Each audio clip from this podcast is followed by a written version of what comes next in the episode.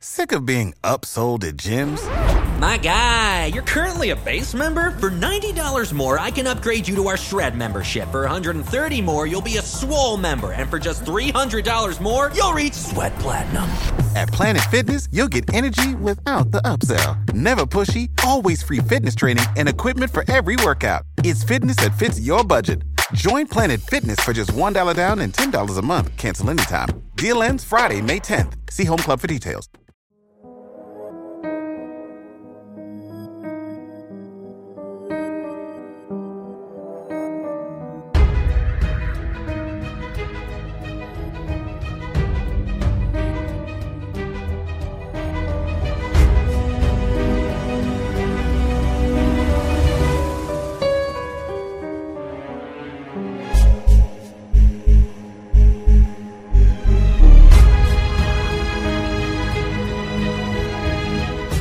Conde de Montecristo, de Alexandre Dumas.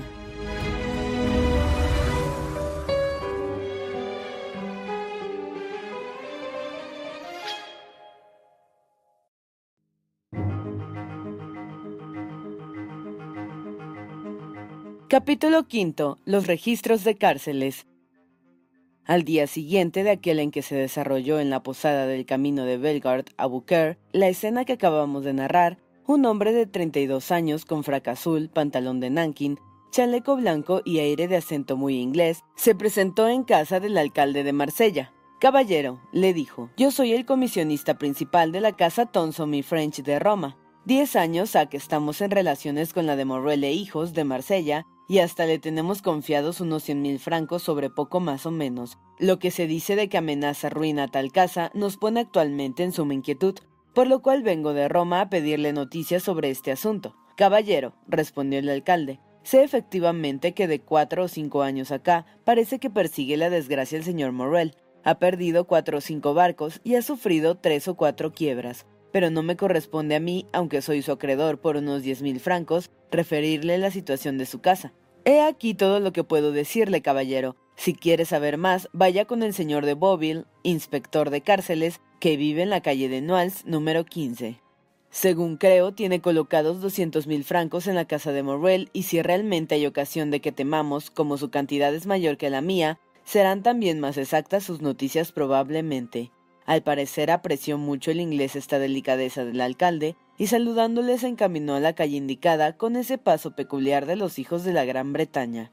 El señor de Boville se encontraba en su despacho. Al verle, hizo el inglés un movimiento de sorpresa, como si no fuera la primera vez que viese a la persona que venía a visitarle. En cuanto al señor de Boville, estaba tan desesperado que evidentemente el pensamiento que ahora le absorbía todas sus facultades no dejaba a su memoria ni a su imaginación ocasión para retroceder en tiempos pasados. Con la flema de los de su raza, abordó el inglés la cuestión casi en los mismos términos que acababa de hablar el alcalde. Oh, caballero, exclamó el señor de Boville, no pueden ser más fundados sus temores por desdicha. Aquí me tiene sumido en la desesperación. Yo tenía colocados doscientos mil francos en la casa de Morrel, doscientos mil francos que eran la dote de mi hija, y pensaba casarla dentro de quince días, puesto que de esa cantidad cien mil francos eran reembolsados el quince de este mes y los otros cien el quince del próximo. Ya tenía avisado al señor Morrel que deseaba que fuera exacto en el reembolso, y he aquí que viene él mismo a decirme hace una media hora que si su barco, el faraón, no ha vuelto para el quince, no le será posible pagarme. Pero eso parece tan solo un aplazamiento, observó el inglés. Diga mejor que parece una quiebra, exclamó desesperado el señor de Boville. El inglés reflexionó un instante y luego dijo ¿Tantos temores le inspira ese crédito? Lo considero perdido, pues yo se lo compro. ¿Usted? Sí, yo, pero con un descuento enorme sin duda. No, a la par, por doscientos mil francos. Su casa, añadió el inglés sonriendo. No hace negocios de esa.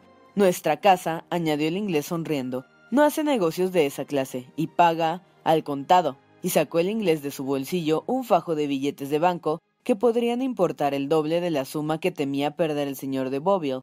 Un destello de alegría iluminó el semblante de éste, pero haciendo un esfuerzo añadió Es mi deber advertirle, caballero, que es muy probable que no recobre ni el seis por ciento de esa suma. Eso no es cuenta mía, sino de la casa de Thomson y French, en cuyo nombre estoy actuando, respondió el inglés. ¿Acaso tenga ella empeño en apresurar la ruina de otra casa rival, Lo que sé, caballero, es que muy pronto he de pagarles el endoso que va a hacerme, y que solo le exigiré un mínimo corretaje. ¿Cómo, caballero? Nada más justo, exclamó el señor de Bovio.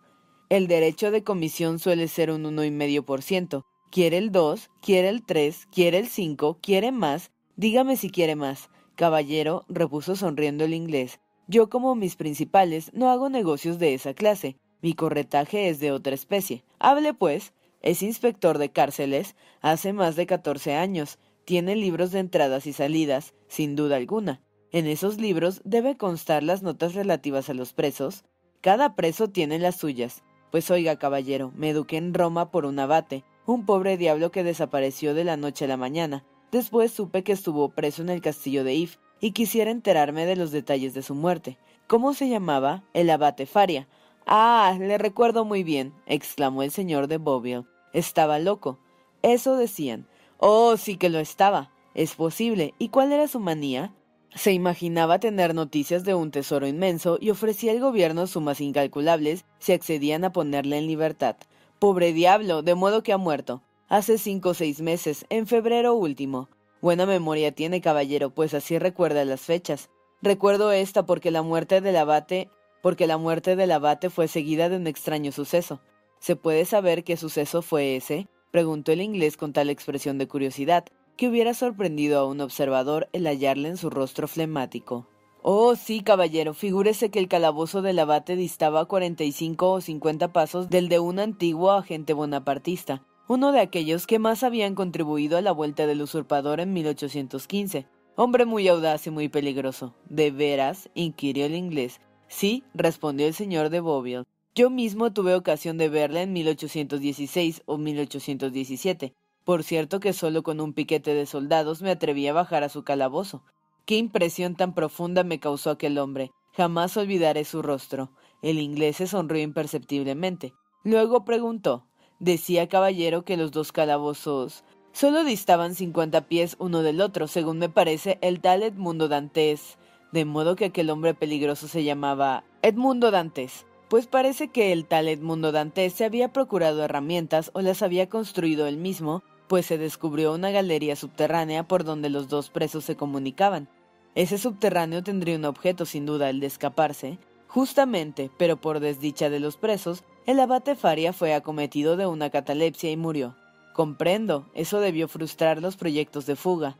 Para el muerto sí, mas no para el vivo, repuso el señor de Bobbio. En esta desgracia halló, por el contrario, Dantes un medio de apresurar su fuga. Se imaginó sin duda que los presos que mueren en el castillo de If se entierran en un cementerio como en los comunes, y trasladó al difunto su calabozo, ocupó su lugar en el saco en el que se le había metido, esperando la hora del entierro. Era un medio que indicaba valor, repuso el inglés.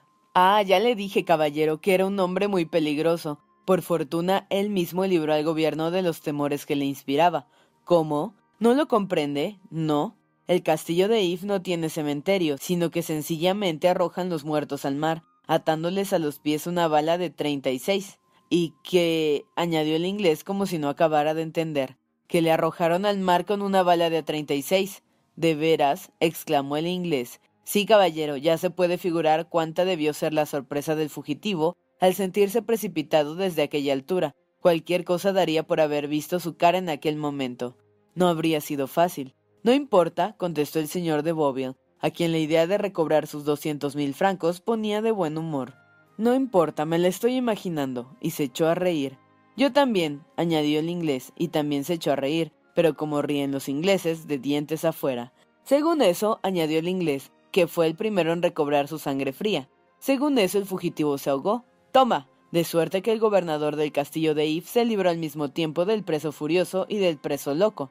Exacto. Ese suceso debe constar por algún documento. Sí, sí, por un acta de defunción. Ya comprenderá que la familia de Dantes, caso de que la tenga, podría interesarle averiguar si estaba muerto o vivo de modo que si le heredan pueden gozarlo tranquilamente, está muerto y bien muerto. Vaya, hasta se les expedirá certificación el día que la quieran. Desde luego, respondió el inglés. Pero volvamos a los registros. Es verdad, esta historia nos ha hecho divagar un tanto. Dispénseme. ¿Por qué? ¿Por la historia? Al contrario, me ha parecido curiosísima. Y lo es en efecto. De modo que desea caballero examinar todo lo relativo a su pobre abate, que era la dulzura personificada, Tendré mucho gusto. Pasemos a mi despacho y le complaceré. Ambos pasaron al despacho del señor de Boville. En él todo respiraba orden y arreglo. Cada libro tenía su número, cada nota ocupaba su lugar. El inspector hizo que el inglés se sentase en su propio sillón, poniéndole delante del libro las notas referentes al castillo de If y dejándole en completa libertad de examinarlas, y él se sentó en un rincón a leer un periódico. El inglés encontró enseguida lo que buscaba, pero sin duda le habría interesado mucho la historia que le contó el señor de Boville, pues habiendo recorrido muy por encima el registro de Faria, prosiguió hojeando hasta dar con el de Edmundo Dantes. Allí también cada documento lo halló en su sitio, la denuncia, el interrogatorio, la solicitud de Morrel y el informe de Bilford. Dobló con cuidado la denuncia, la guardó en el bolsillo, llegó al interrogatorio y viendo que no se nombraba siquiera el señor Noirtier, examinó la solicitud del 10 de abril de 1815, en que por consejos del sustituto, Morrel exageraba, con la mejor intención, pues reinaba entonces Napoleón, los servicios de Dantes a la causa imperial, corroborados por la certificación de Villefort. Ahora lo comprendió todo claramente. Guardando Villefort la solicitud de Morrel, había hecho de ella un arma poderosa bajo la segunda restauración. Ya no tuvo, pues, ninguna sorpresa al hallar esta nota en el registro, al margen de su nombre.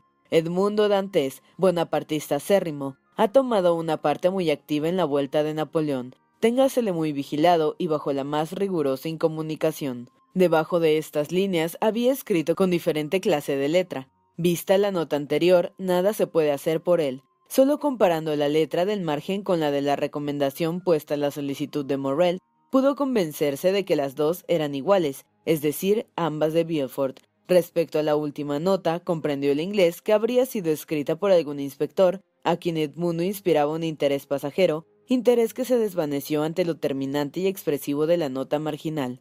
Ya hemos dicho que por discreción el inspector se había puesto a leer aparte la bandera blanca, por no molestar al discípulo del abate Faria, y por esto no pudo verle doblar y guardarse la denuncia, escrita por Danglars bajo el amparrado de la reserva, con un sello del correo de Marsella de 27 de febrero a las 6 de la tarde. Sin embargo, hemos de añadir que aunque lo hubiera visto, daba tan poca importancia que el papel y tanta sus doscientos mil francos que no se hubiera puesto a que se lo llevara. Gracias, dijo el inglés, cerrando el libro de repente. Ya he terminado y ahora debo cumplir mi promesa hágame un simple endoso de su crédito declarando haber recibido el importe, y voy a contarle el dinero. Y cediendo su sillón al señor de Boville, que se apresuró a hacer el endoso y el recibo, el inglés comenzó a contar billetes de banco en el otro extremo de la mesa.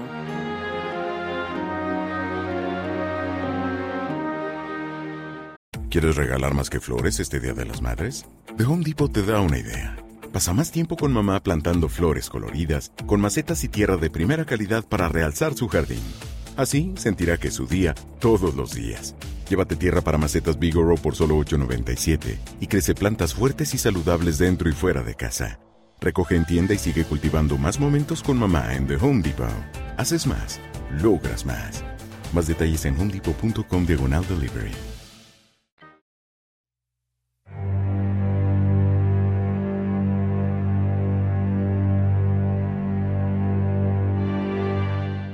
Capítulo sexto. Morrel e hijos.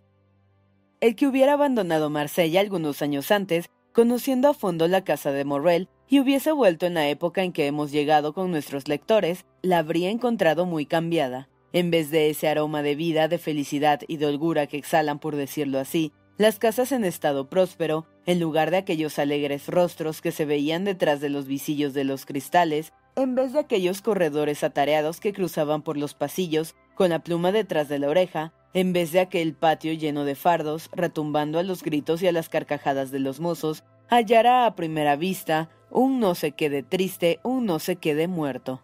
En aquellas oficinas solo quedaban dos de los numerosos empleados. Uno era un joven de 23 o 24 años llamado Manuel Raymond, que enamorado de la hija de Morrel, permanecía en el escritorio a pesar de todos los esfuerzos que hacía encontrar a su familia. El otro era un viejo empleado en la caja, se llamaba por apodo Cocles, apodo que le habían dado los jóvenes que en otro tiempo henchían aquella casa poco menos que desierta, y apodo, en fin, que había sustituido tan por completo a su propio nombre, que según todas las probabilidades, no habría vuelto ahora a la cabeza si le llamaran por aquel. Cocles permanecía al servicio del señor Morrel, habiéndose verificado en la situación de aquel hombre un cambio muy singular. Había ascendido a cajero y descendido a criado.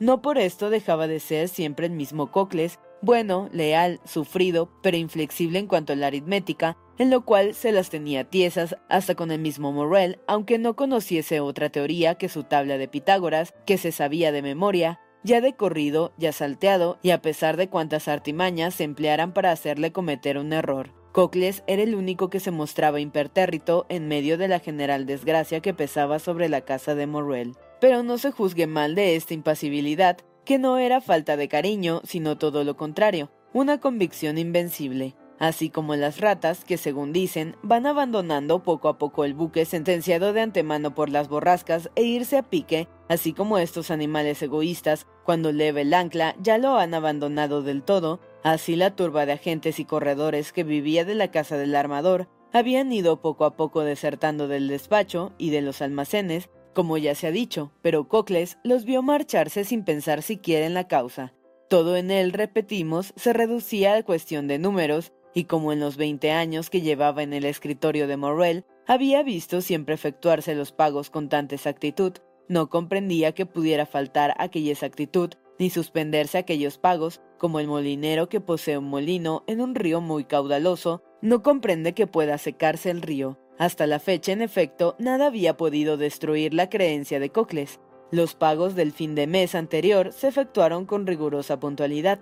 Cocles había rectificado una equivocación de 80 sueldos cometida por el naviero contra su bolsillo y el mismo día se los había devuelto. Morrel, con una sonrisa melancólica, los tomó y los echó en un cajón casi vacío diciéndole, Bien, Cocles, es el non plus ultra de los cajeros. Y Cocles se marchó reventado de orgullo porque un elogio del señor Morrel, el non plus ultra de los hombres honrados de Marsella, lo apreciaba más que una gratificación de cincuenta escudos. Pero desde ese fin de mes tan glorioso, había pasado el señor Morrel horas muy crueles. Para atender aquellos pagos agotó todos sus recursos y hasta había hecho personalmente un viaje a la feria de Suker a vender algunas alhajas de su mujer y su hija y una parte de su plata, temeroso de que el recurrir en Marsella a tales extremos hiciera dar por segura su ruina. Con tal sacrificio pudo salir del apuro la casa de Morrel, pero la caja quedó completamente exhausta. Con su habitual egoísmo, el crédito iba alejándose de ella, por los rumores que circulaban, y para hacer frente a los cien mil francos del señor de Boville a mediados del mes actual y otros cien mil que iban a vencer el 15 del mes siguientes, no contaba en verdad el señor Morrel, sino con la vuelta del faraón, cuya salida había anunciado un buque que acababa de llegar y que había salido al propio tiempo que él. Pero la llegada de este buque procedente como el faraón de Calcuta fue quince días atrás, mientras que del faraón no se tenía noticia alguna. Este era el estado de la casa de Morrel e hijos, cuando en la misma mañana en que hemos dicho ajustó con el señor de Boville su importantísimo negocio la gente de Thomson y French de Roma, se presentó en casa del señor Morrel. Manuel salió a recibirle y como toda cara nueva le asustaba, porque en cada cara nueva veía un nuevo acreedor que, inquieto por la fortuna de la casa, venía a sondear al comerciante. Manuel, repetimos, quiso evitar esta visita al señor Morrel e hizo mil preguntas al recién venido, el cual le manifestó que nada podía decir al señor Manuel, pues necesitaba entenderse con el señor Morrel en persona. Llamó el joven suspirando a Cocles, que apareció al punto, recibiendo la orden de llevar al extranjero al gabinete del naviero. Cocles salió y el extranjero le siguió. En la escalera tropezaron con una joven muy linda, de 16 a 17 años, que miró al extranjero con visible inquietud. Cocles no reparó en esta mirada, pero sí al parecer el extranjero. El señor Morrel está en su despacho, señorita Julia, ¿no es verdad? le preguntó el cajero. Sí, creo que sí, respondió la joven vacilando. Cerciórese antes, Cocles, y si está, anuncia a este caballero. Será inútil anunciarme, señorita. El señor Morwell no conoce mi nombre, respondió el inglés. Este caballero solo tiene que decir que soy el comisionista principal de la casa Thompson y French de Roma, con la cual está en relaciones la de su padre. La joven se puso pálida y siguió bajando, mientras Cocles y el extranjero seguían subiendo.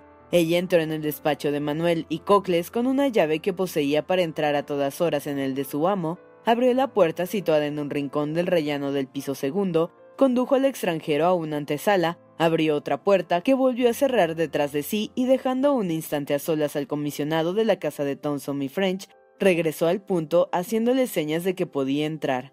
Halló el inglés al señor Morrel sentado delante de una mesa, palideciendo al contemplar las columnas de números de su pasivo. Al ver al extranjero cerró el señor Morrel el libro de caja y se levantó para acercar una silla. Luego que le vio sentado, se volvió él también a sentar. Catorce años habían cambiado al digno negociante a quien conocimos de edad de 36 al principio de esta historia. Ahora frisaba en los 50, sus cabellos habían encanecido, su frente poblada de melancólicas arrugas y su mirada, en otro tiempo tan firme, era la sazón irresoluta y vaga, como si temiera cada momento verse obligado a bajarla ante una idea o ante un nombre. El inglés lo contempló con sentimiento de curiosidad mezclado de interés. Caballero, le dijo Morrel, a quien parecía molestar el examen de que estaba siendo objeto. Caballero, ¿desea hablarme? Sí, señor, sabe de parte de quién vengo, ¿no es verdad? De parte de la casa Thomson y French, según me ha dicho mi cajero. Le han dicho la verdad, en todo este mes y el próximo necesita la casa de Thomson y French pagar en Francia unos 400 mil francos y conociendo su probidad ha reunido todo el papel que corría suyo, encargándome que lo hiciera efectivo a medida que venciera. Morrel exhaló un profundo suspiro y se pasó la mano por la frente cubierta de sudor. ¿Entonces tiene pagares míos? preguntó al inglés. Sí, caballero, pagares que importan una suma considerable. ¿Cuánto? preguntó Morrel con acento que en vano quería que pareciese firme. Ahí los tiene, respondió el inglés sacando un legajo de su bolsillo. Aquí tiene un endoso de doscientos mil francos, hecho a nuestra casa por el señor de Beauville, inspector de cárceles. ¿Reconoce deber esta cantidad al señor de Beauville? Sí, caballero, son unos fondos que colocó en mi casa el cuatro y medio por ciento hará pronto cinco años. Y debe reembolsarse la... la mitad del quince de este mes y la otra mitad del quince del próximo. Muy bien, ve ahora valores importantes. Treinta y dos mil quinientos francos pagaderos a fin de este mes. Son pagarés suyos que nos han traspasado sus tenedores. Los reconozco, dijo Morrel, poniéndose colorado de vergüenza al pensar que por primera vez en su vida no podría hacer honor a su firma. ¿Eso es todo? No, caballero, que tengo aún unos cincuenta y cinco mil francos traspasados a nuestra casa por las de Pascal y Wild y Turner de Marsella. Importan estas sumas doscientos ochenta y siete mil quinientos francos. Era indescriptible lo que estaba sufriendo en aquellos momentos el pobre Morrel. Doscientos ochenta y siete mil quinientos francos, repitió maquinalmente.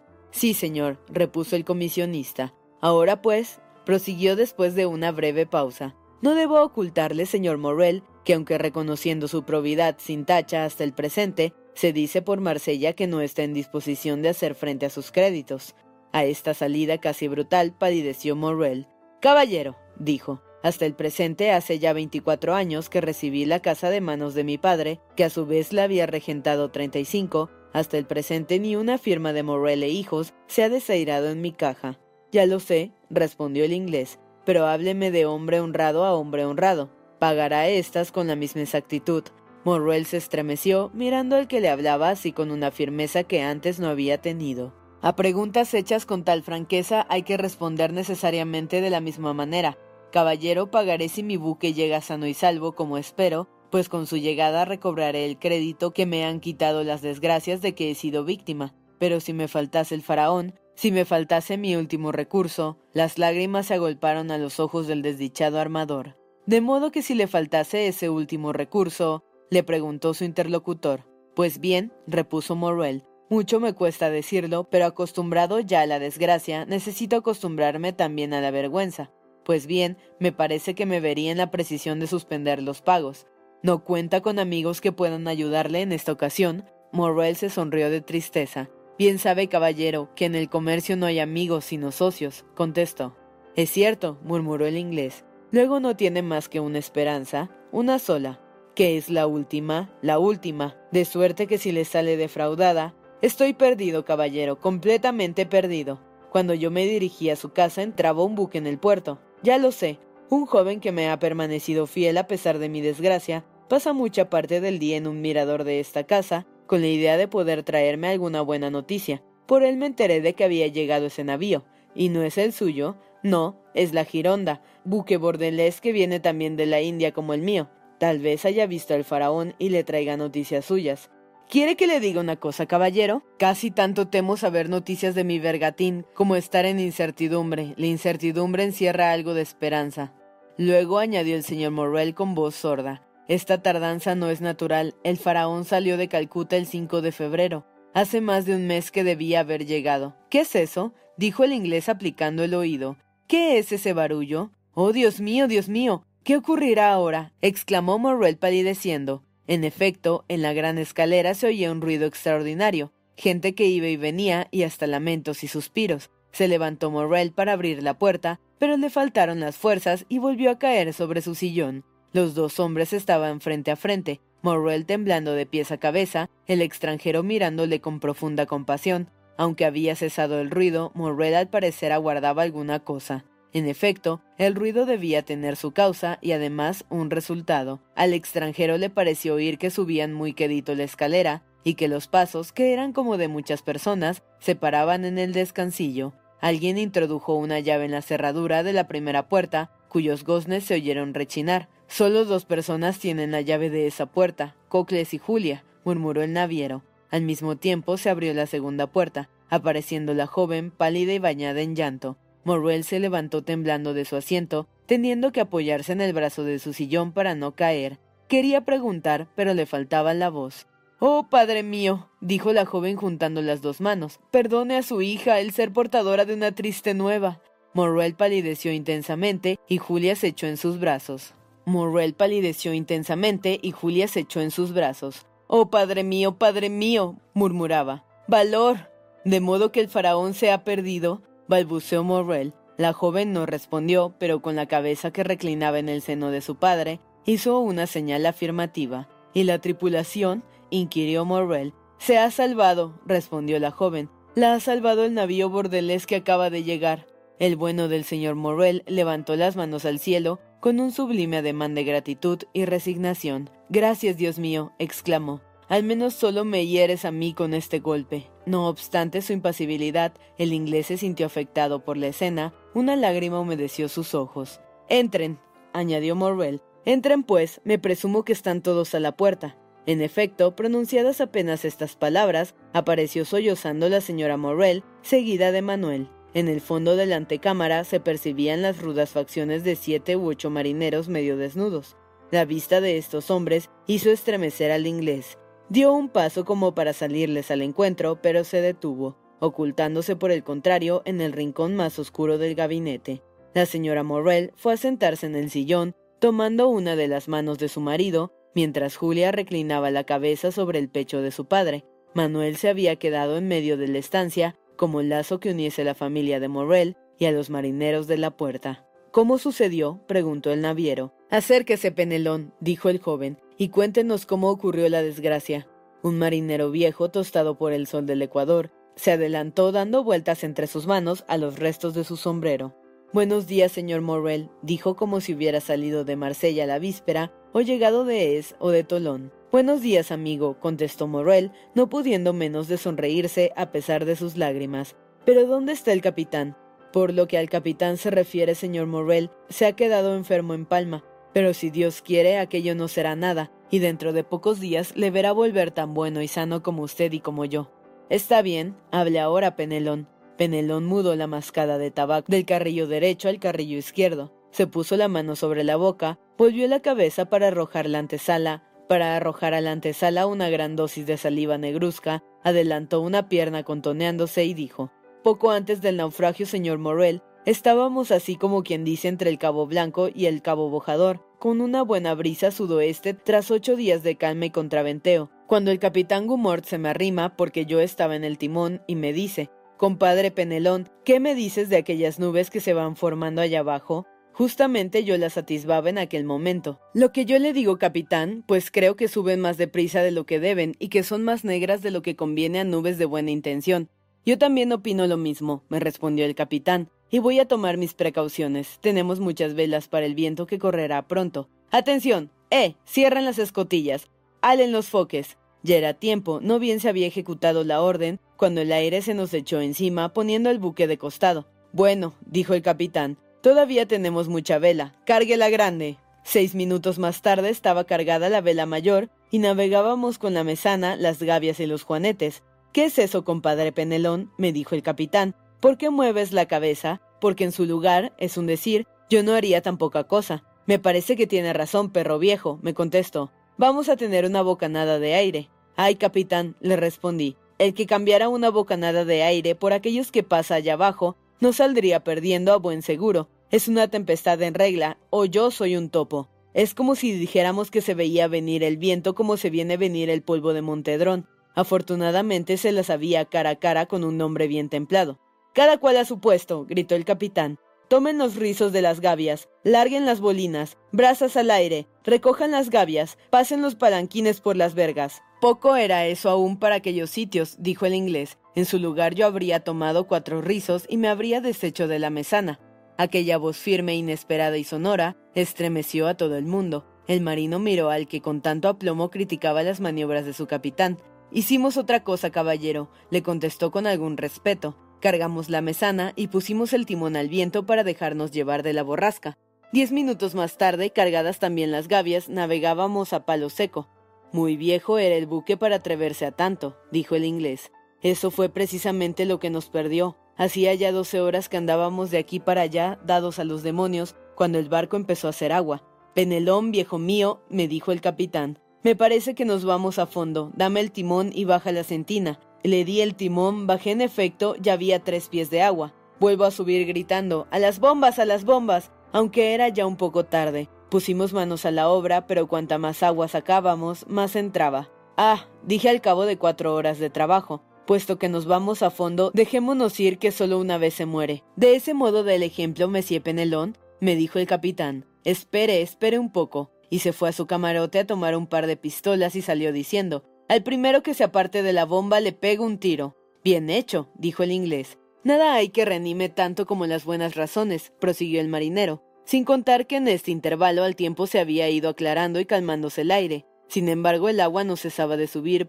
poco es verdad, unas dos pulgadas por hora, pero subía. Dos pulgadas por hora, ya ve, parece cosa despreciable, pues a las doce horas suman veinticuatro pulgadas, y veinticuatro pulgadas hacen dos pies. Dos pies con tres que ya éramos sumaban cinco. Eh, sí podrá pasar por el hidrópico un buque que tiene el estómago cinco pies de agua. Vamos, dijo el capitán. Me parece que el señor Morrel no se quejará. Hemos hecho por salvar el barco cuanto estaba en nuestro poder. Pensemos ahora en salvar a los hombres. Muchachos, a la lancha, pronto. Ha de saber mi amo, dijo Penelón. Nosotros queríamos mucho al faraón, pero por mucho que el marinero quiera su barco, quiere más a su pellejo, con que no nos los dijo dos veces, y repare que también el buque, lamentándose, parecía que nos dijese, váyanse, pronto, pronto. Nos engañaba el pobre faraón, materialmente lo sentíamos hundirse bajo nuestros pies.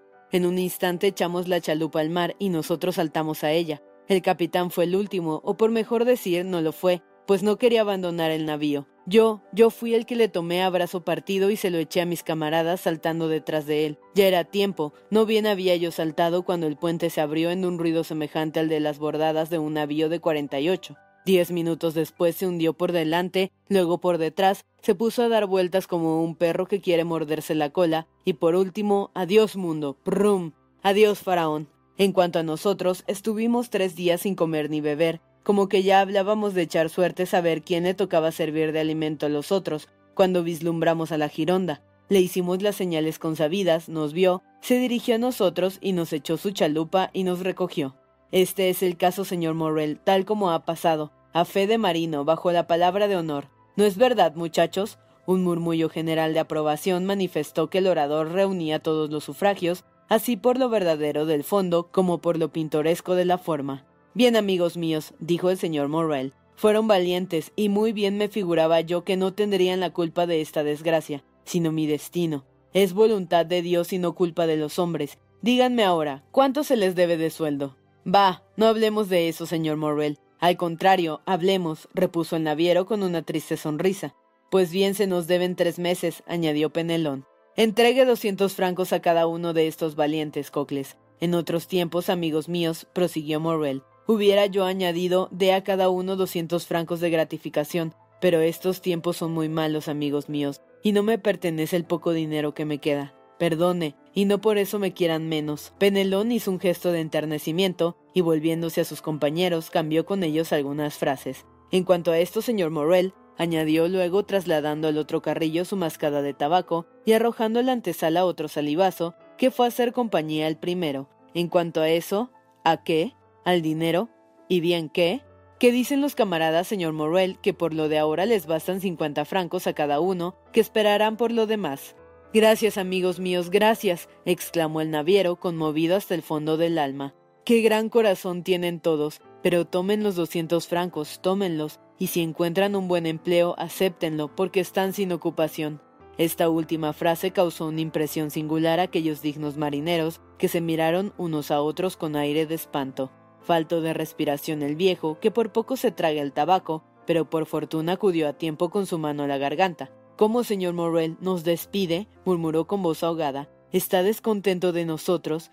No, hijos míos, contestó el señor Morrel, sino todo lo contrario, no les despido. Pero ¿qué quieren? Ya no tengo barcos, ya no necesito marineros.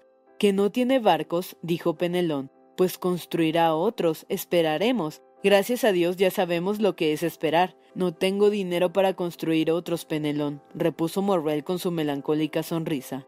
Por lo tanto, no puedo aceptar su oferta, aunque me sea muy satisfactoria, pues si no tiene dinero no debe pagarnos. Haremos como el pobre faraón, navegar a palo seco. Callen, callen, amigos míos, respondió Morrel con voz entrecortada por la emoción. Les ruego que acepten el dinero. Ya nos volveremos a ver en mejores circunstancias. Manuel, acompáñelos, añadió, y haga que cumplan mis deseos. Volveremos a vernos, señor Morrel, dijo Penelón. Sí, amigos míos, por lo menos así lo espero e hizo una señal a Cocles que salió delante, seguido de los marineros y de Manuel. Ahora, dijo el armador a su mujer y a su hija, déjenme solo un instante que tengo que hablar con este caballero. Y con la mirada indicaba al comisionista de la casa Thompson y French, que durante la escena había permanecido inmóvil y de pie en un rincón, sin tomar otra parte en ella que las palabras que ya hemos dicho. Las dos mujeres miraron al extranjero de quien ya se habían olvidado completamente, y al retirarse la joven le dirigió una mirada de súplica, mirada a la que él contestó con una sonrisa que parecía imposible en aquel semblante de hielo. Los dos hombres quedaron solos. Ea, caballero, dijo Morrel dejándose caer de nuevo en su sillón. Ya lo ha visto, ya lo ha oído, nada tengo que añadir. Ya he visto, caballero, respondió el inglés, que se le viene otra desgracia, tan inmerecida como las anteriores. Esto me afirma más y más en mi compromiso de serle útil. Oh, caballero, murmuró Morrel. Veamos, prosiguió el comisionista. Yo soy uno de sus principales acreedores, ¿no es cierto? Es al menos el que posee créditos a plazos más cortos. Desearía una prórroga para pagarme. Una prórroga me podría salvar el honor y por lo tanto la vida, repuso Morrel. ¿De cuánto tiempo la quiere? Morrel vacilante dijo. De dos meses. Le concedo tres, respondió el extranjero pero cree que la casa Thompson y French. Eso corre de mi cuenta. Hoy estamos a 5 de junio. Sí, renuéveme entonces todo ese papel para el 5 de septiembre a las 11 de la mañana. A esa hora vendré a buscarle. El reloj marcaba en aquel momento las 11 de la mañana. Le esperaré, caballero, dijo Morrel, y usted quedará pagado, o muerto yo. Se renovaron los pagarés, se rompieron los antiguos, y el desgraciado naviero tuvo por lo menos tres meses de respiro para llegar sus últimos recursos. Acogió el inglés sus muestras de gratitud con la flema peculiar a los de su nación y se despidió de Morrel, que le acompañó hasta la puerta bendiciéndole. En la escalera encontró a Julia, que hizo como si bajara, pero en realidad estaba esperándole. Oh caballero, dijo juntando las manos, Señorita, respondió el inglés, si en alguna ocasión recibe una carta firmada por Simbad el Marino, efectúe al pie de la letra lo que le encargue, aunque le parezca extraño mi consejo. Lo haré, caballero, respondió Julia. ¿Me promete hacerlo? Se lo juro. Bien, adiós entonces, señorita. Prosiga como hasta ahora, siendo tan buena hija que confío que Dios le recompensará dándole a Manuel por marido. Julia exhaló un grito imperceptible y se puso encarnada como una cereza, apoyándose en la pared para no caer. El inglés prosiguió su camino, haciéndole una demanda de despedida. En el patio halló a Penelón con un paquete de cien francos en cada mano, como dudando si debía llevárselos o no. Sígame, amigo mío, tengo que hablarle, le dijo.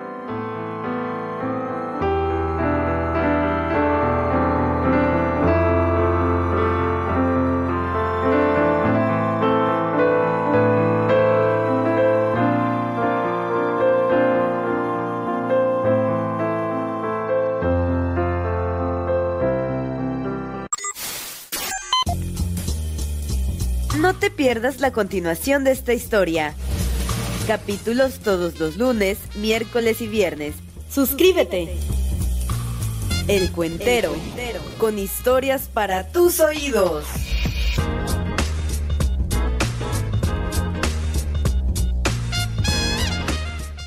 ¿Quieres regalar más que flores este Día de las Madres? The Home Depot te da una idea. Pasa más tiempo con mamá plantando flores coloridas, con macetas y tierra de primera calidad para realzar su jardín. Así sentirá que es su día todos los días. Llévate tierra para macetas Bigoro por solo $8.97 y crece plantas fuertes y saludables dentro y fuera de casa. Recoge en tienda y sigue cultivando más momentos con mamá en The Home Depot. Haces más, logras más. Más detalles en homedepot.com diagonal delivery.